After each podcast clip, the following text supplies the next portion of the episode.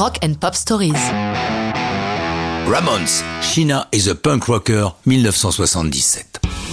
Ceux qui pensent que les Ramones sont juste un groupe rigolo n'ont pas raison. Certes, leur look uniforme, vieux perfecto, jeans troués et converse aux semelles usées, peut prêter à sourire. L'idée de prendre tous comme pseudonyme Ramon, Joey, Johnny, Didi et Tommy ne manque pas d'humour non plus. Mais les quatre Américains ne sont pas que des hurluberlus.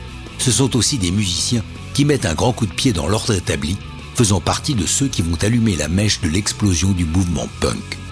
Avec leurs chansons qui tournent toujours en deux minutes, voire moins, ils communiquent une énergie dynamisante qui va bluffer aussi bien les Sex Pistols que les Clash lorsqu'ils se produisent pour la première fois en Grande-Bretagne.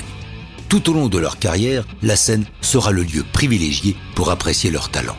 Ils sont sous contrat avec le label Seal Records, la maison de disques de Seymour Stein, qui prend son envol dans cette fin des 70s.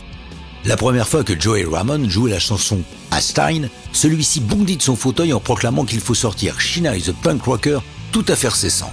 Joey, dans une interview, expliquait C'était comme dans les années 50. Vous pensez avoir un hit? Il faut l'enregistrer immédiatement et le publier le plus vite possible.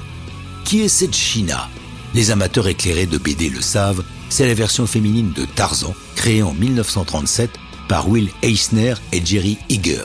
China, la reine de la jungle, qui parle aux animaux et les défend contre les méchants de toutes sortes, va survivre longtemps à ses créateurs puisque la dernière BD la mettant en vedette date de 2007.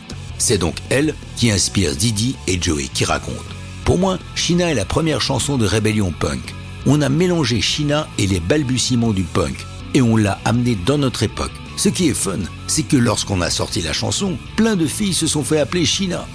China the Punk Rocker est ajouté à la setlist de Rocket to Russia, le troisième album des Ramones, coproduit par le groupe et Tony Bon Jovi, le cousin de John Bon Jovi. Le show business est une grande famille. C'est toujours difficile de parler de hit pour les Ramones.